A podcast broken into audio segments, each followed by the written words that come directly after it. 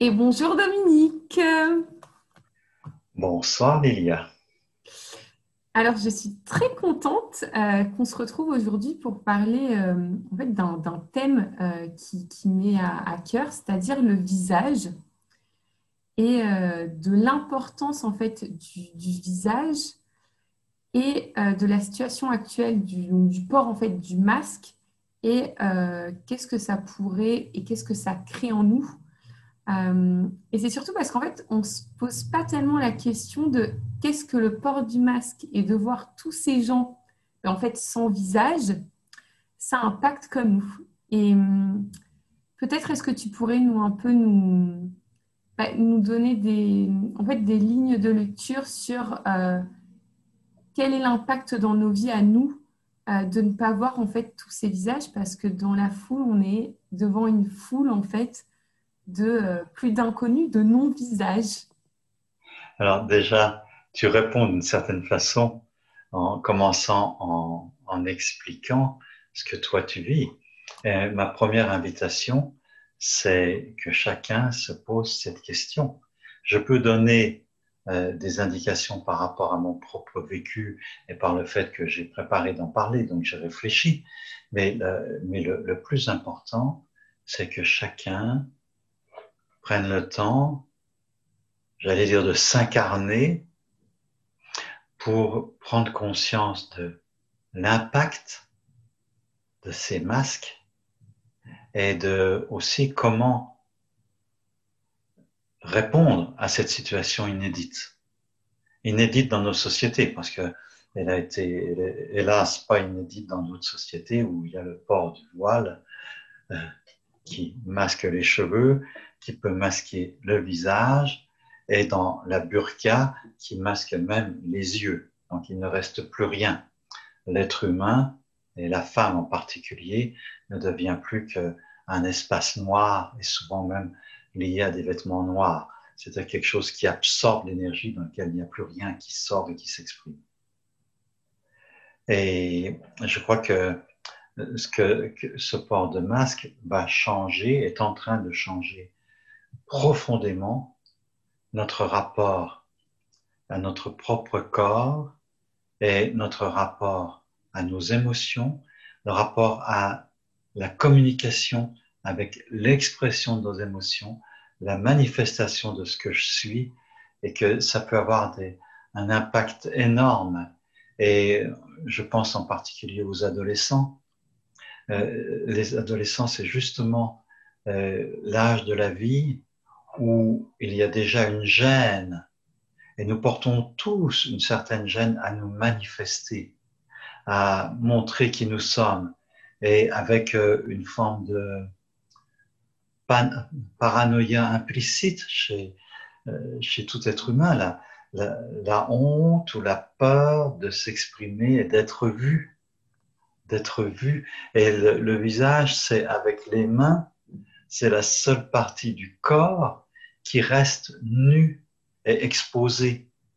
Et au moment où, de l'éveil de la sexualité, de l'éveil de, des émotions dans la rencontre, d'obliger les adolescents à se masquer, c'est empêcher c'est vraiment un obstacle à l'émergence de la vie, l'émergence de, oui, de la manifestation de qui je suis et, de, et du courage d'oser la rencontre à découvert. c'est tout ça. En fait, je crois que j'ai déjà dit tout l'essentiel. mais ça vaut la peine de, de s'y arrêter un peu plus, je crois. Oui. Mm. Mais d'autant que, euh, vraiment, en fait, dans ce que tu me dis, je trouve ça intéressant. Et c'est surtout le fait de, en fait, de voir ces... C'est drôle parce que souvent on a envie de se cacher parce que oh, aujourd'hui je me sens pas belle. Donc, euh, Et en fait, je me pose la question, mais de mettre ce masque, donc de se, de se cacher, entre guillemets, bon, pour euh, des raisons sanitaires et autres, est-ce que, euh, parce qu'on porte des masques aussi dans notre vie de tous les jours, euh, est-ce que ça ne nous porte pas justement à encore plus nous masquer? Et peut-être à cacher encore plus euh, en fait ce qu'on est Alors c'est exactement ça. Et là, euh, juste euh, avant de, de, commencer notre interview, j'essayais de m'intérioriser, enfin je m'intériorisais. Et là, je sens, et je vous invite à le sentir, hein, je t'invite à le sentir, combien quand je suis aligné et tranquille avec moi-même, quand je suis bien assis sur mes bases, bien debout sur mes pieds, à ce moment-là, le, le, visage devient comme une expression de tout mon être. Et c'est comme euh, une fleur, la fleur de vie. Et chacun est une fleur de l'existence que l'existence s'offre à elle-même et que nous nous offrons les uns les autres. Et quand je sens ce, ce mouvement intérieur qui me redresse et qui fleurit, c'est comme si ma colonne vertébrale, tout le tronc, c'est comme la tige de la fleur. Et là, avec les cheveux, avec les yeux, le regard, la bouche, le nez, enfin, tous les détails du visage, dans un ensemble tellement harmonieux, et que chacun est, chaque visage est un épanouissement plus ou moins réussi.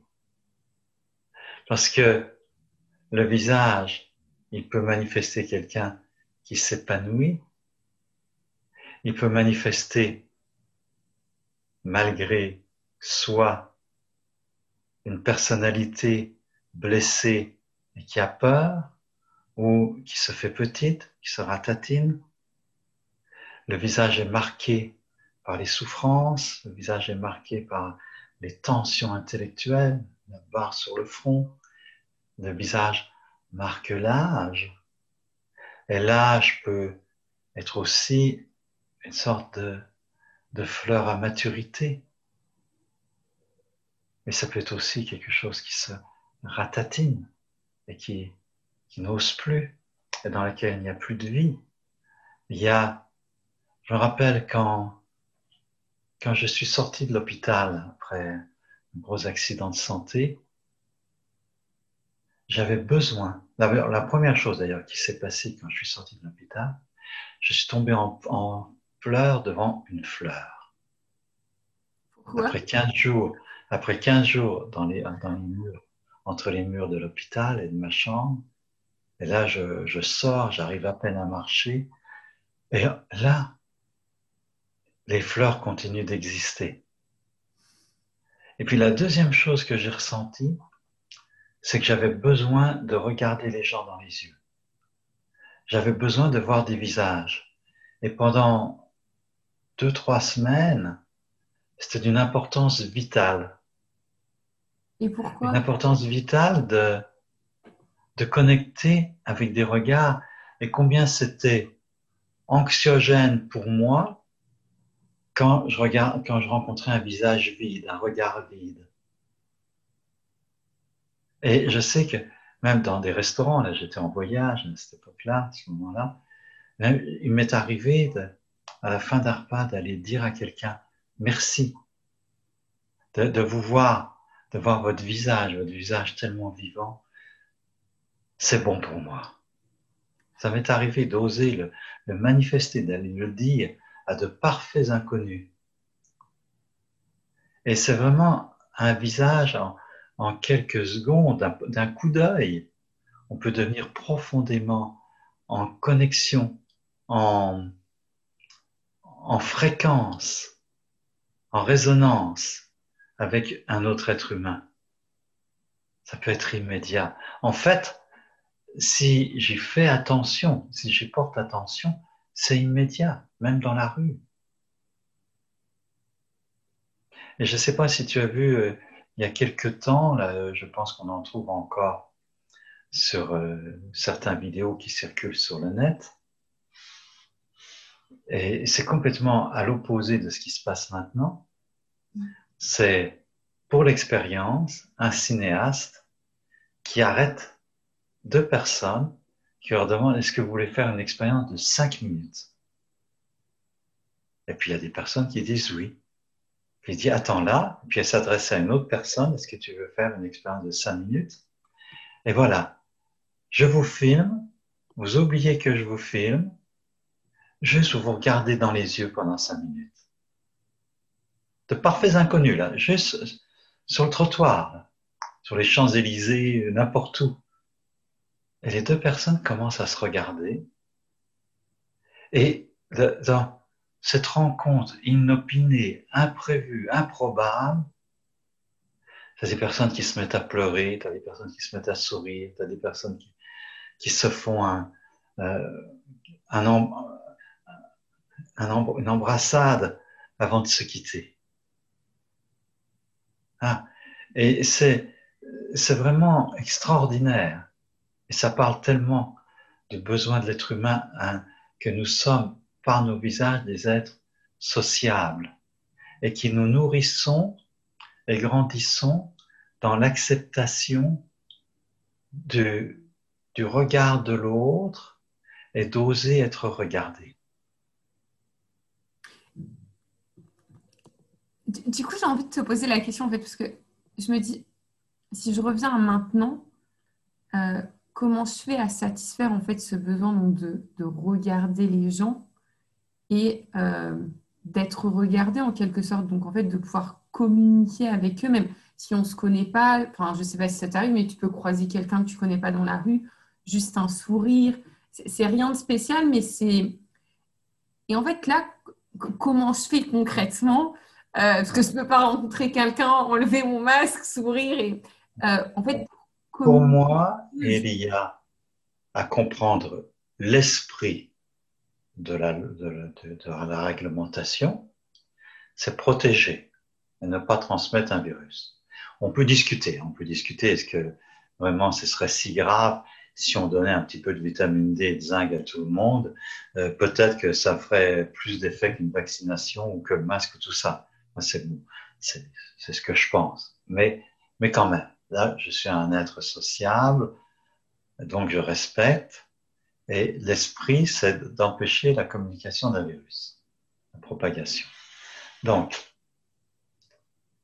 je porte le masque, mais chaque fois que mon âme et conscience, il n'est pas nécessaire, je l'enlève. Et même si c'est un acte de désobéissance, pour moi, c'est un acte de désobéissance civile. Parce que l'absence de visage et de se regarder peut être encore plus mortifère que n'importe quel virus. Donc, si je suis vraiment dans la vérité de mon être, chaque fois qu'il est possible, j'enlève le masque et je regarde la personne. Et je m'expose et j'accepte que l'autre personne s'expose. Pour moi, c'est extrêmement important. Et, je pensais aussi à une méditation qui existe. Une, une, des multiples méditations qui existent en Inde, qui vient de l'Inde, c'est se mettre en face de quelqu'un. Et ça peut être son ami, ça peut être sa femme, ça peut être un membre de sa famille, sans masque, et de se regarder et pendant une demi-heure, de rester là absolument sans rien faire, sans but, sans projet de séduire, rien, juste ensemble nous plongeons dans le mystère de l'existence partagée. Et je l'ai fait, je l'ai fait plusieurs fois, et c'est extraordinaire. Premièrement, la vérité de l'être qui se manifeste de chacun, je connais l'autre et je me connais moi-même d'une façon que je n'ai jamais vue avant. Et il se passe des phénomènes d'énergie aussi qui circulent. Et dans le tantra, il y a une méditation qui va encore plus loin. C'est entre un homme et une femme de s'exposer nu, de se regarder dans les yeux. Et il n'y a rien à faire. C'est pas du tout pour se préparer à une relation sexuelle ou quoi que ce soit. C'est juste d'accepter de ressentir tout ce qui se passe en moi quand je suis complètement exposé et quand l'autre personne accepte d'être complètement exposée. Tous les, jeux d'énergie qui se passent en moi, de, tout ordre, de tous ordres, sexuel, émotionnel, pensées qui circulent, gêne, honte, dépassement de la gêne et de la honte. Et finalement, pour arriver à s'encourager mutuellement, à être complètement vrai avec ce que je suis. Extrêmement puissant. Et quand je suis vrai avec moi-même, quand par exemple je fais la méditation euh, avec une autre personne en face de moi, donc par exemple en se regardant dans les yeux, je me demandais, mais est-ce que ce vrai avec moi-même est toujours le même ou est-ce qu'il change selon la personne que j'ai en face? Alors, euh, chaque personne va amener une révélation d'une partie de toi. C'est que chaque visage rencontré est le révélateur d'un aspect de toi. D'une facette dont tu n'as pas, dont je n'ai pas, une conscience claire. Et c'est comme un kaléidoscope où chaque personne, chaque visage va avoir un impact qui me construit. Et ça, c'est vrai, pas seulement avec les humains. Si tu regardes un chêne, mmh. eh bien, ça va éveiller en toi, si tu le regardes vraiment, si tu te poses, un chêne va éveiller en toi et mettre en route en toi des éléments de ta puissance, de ta réalité, de ta construction qui sont différents de si tu regardes un chat ou un être ou un saule pleureur. Et même, même de l'imaginer, c'est différent. Si tu ah. sens, si tu visualises un saule pleureur, il y a tout de suite quelque chose qui fait ça chez toi. T'apaisant.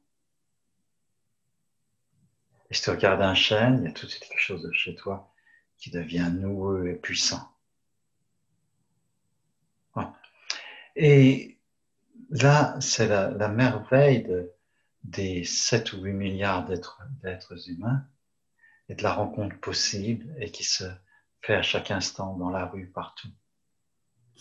Et j'avais envie de, compléter aussi par un aspect différent, c'est de le faire aussi une méditation du miroir. Ah, c'est ce que j'allais te demander.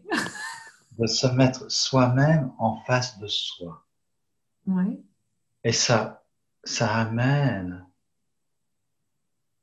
à une acceptation profonde de qui je sois et ça passe par euh, des étapes de refus, des, des, étapes de jugement. Nous, nous avons, au cours de notre existence, intégré les jugements qu'on nous a faits depuis l'enfance et même ceux que nous craignons qu'on nous fasse. Et la personne qui juge le plus notre propre visage, c'est nous-mêmes. Et de se regarder. Là, je me regarde dans la vignette, puisque je l'ai devant moi sur le Zoom. d'accepter que je suis une manifestation de l'existence.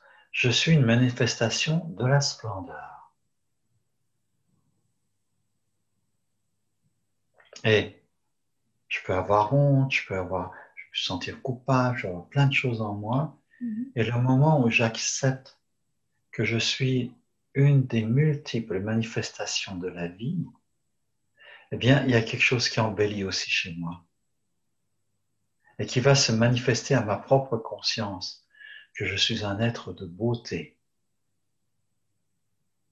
qui a le droit à l'existence, qui a le droit à se manifester.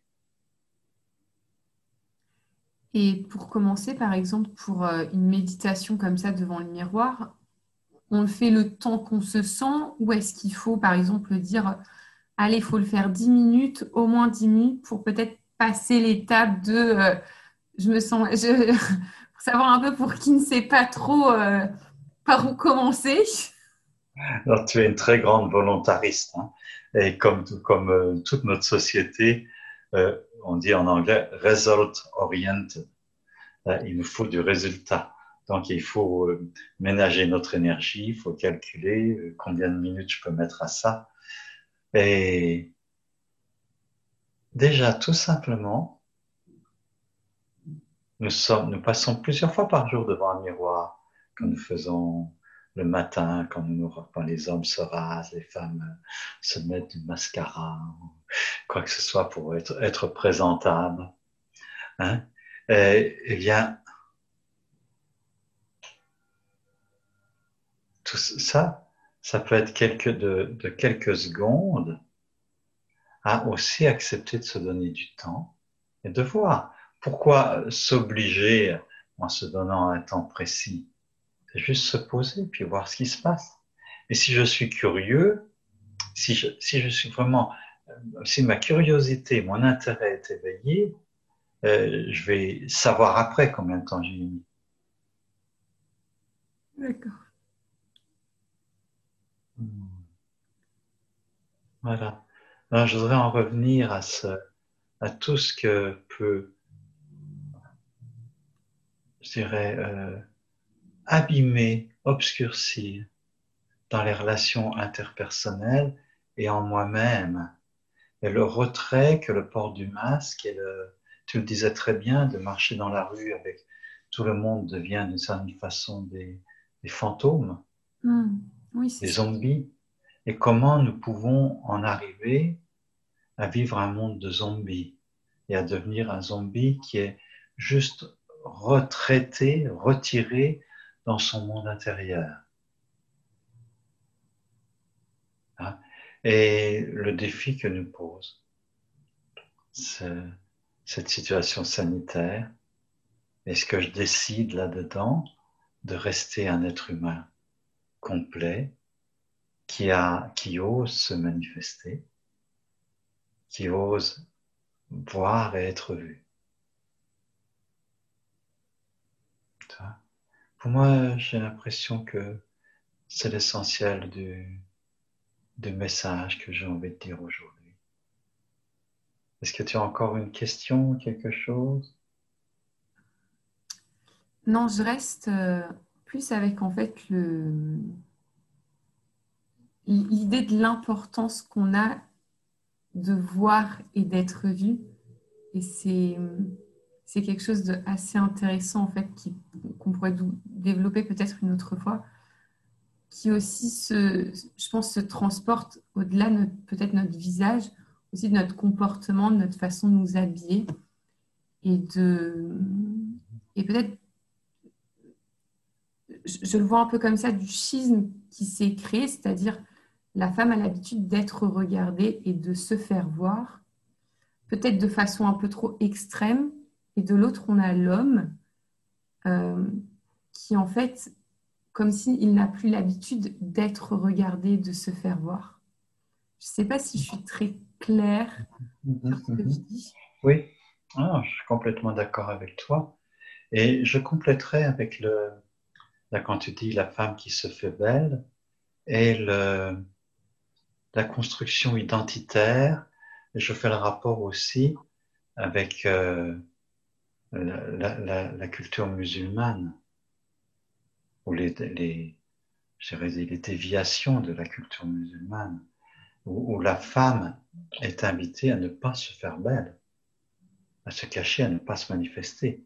Et en France, nous sommes à la confluence, et de plus en plus parce que la population d'origine musulmane, même si les gens deviennent, sortent de la religion, mais quand même comme background, comme culture de base, et la tentative, la tentation identitaire, paradoxale, de se voiler, de se cacher le visage pour respecter une identité musulmane, et en même temps ce que ça représente comme difficulté de construction identitaire de qui je suis. Ça fait, écho en moi parce que je, pensais il y a quelques années, le, débat sur le voile a été très fort en, France. Et euh, l'argument principal, c'était surtout euh, euh, l'interdiction du voile parce qu'en fait, on ne reconnaissait pas les, personnes donc pour une chose complètement sécuritaire. Et je, je, me baladais l'autre jour avec ma mère pour aller faire les courses. Et en fait, ça m'a frappé cette chose que on voit des gens dans la rue, mais il est impossible de les reconnaître avec euh, leur masque, par exemple la capuche, parce qu'en ce moment il fait froid. Et en fait, ça nous renvoie un peu à, ça, et un peu ça nous renvoie un peu à la question, mais qui suis-je? Ça te renvoie à ça, c'est-à-dire aux origines musulmanes, de ton milieu d'origine? Ça me renvoie un peu à ce fait de se cacher plus qu'autre chose et à ne plus savoir qui est l'autre. Et en ne sachant plus qui est l'autre, est-ce que je sais encore qui je suis? Impossible. Impossible. Nous nous construisons, euh, nous nous construisons dans l'interface entre le monde et moi, dans l'interaction continuellement. Donc là, il y a vraiment une entrave importante et, et c'est une crise importante et c'est le port du masque prolongé comme ça nous, est en même temps une crise identitaire de qui je suis et qui est l'autre. Et pour, bon, évidemment, les raisons sont sanitaires. Dans le monde musulman, euh, c'est autre chose. Mais ça parle de, c'est pas pour rien qu'il y a eu ce conflit en France. C'est quelque chose d'identitaire. Et c'est une insulte à la beauté et c'est une insulte au sacré. C'est de, est-ce que je peux reconnaître combien mon corps est un temple, combien mon visage est une expression du divin. Combien j'ai à le respecter et à le soigner. Non pas pour paraître et séduire, ça fait partie du jeu de l'existence, hein, de, se faire belle, de se faire beau. Là, c'est une dignité, mais c'est beaucoup plus que juste pour séduire. C'est pour respecter la puissance de vie et de beauté que chacun de, chacun de nous, nous sommes.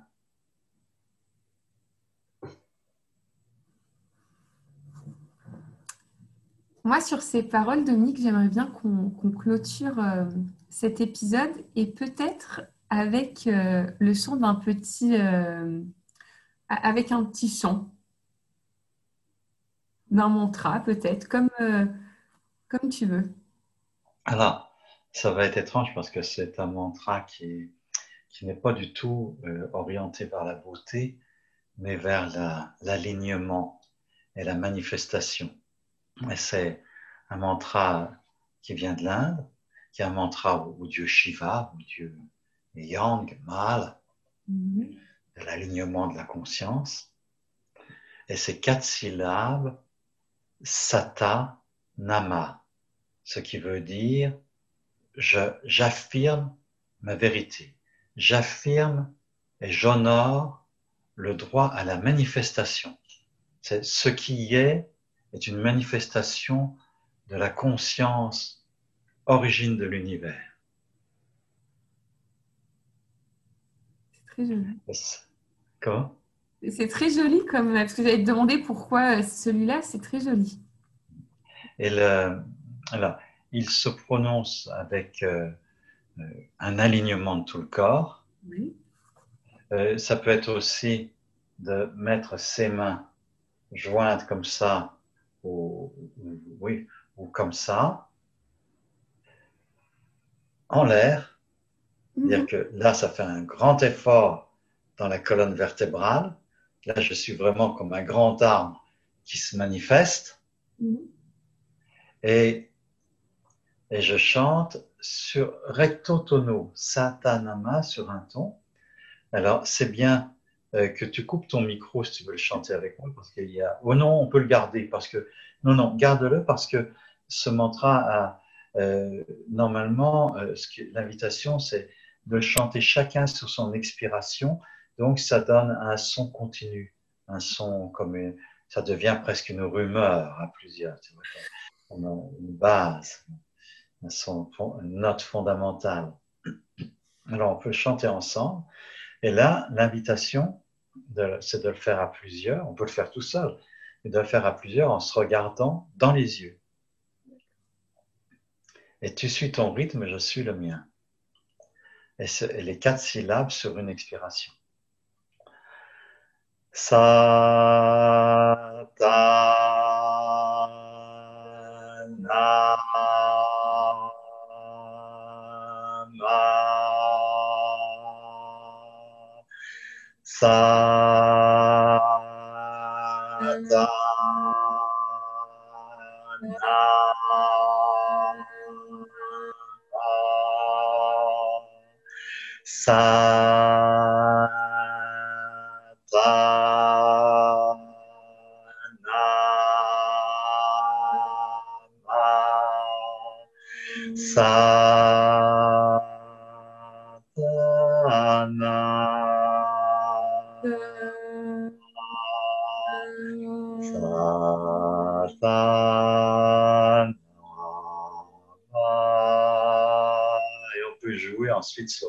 autour de cette note fondamentale et se laisser improviser.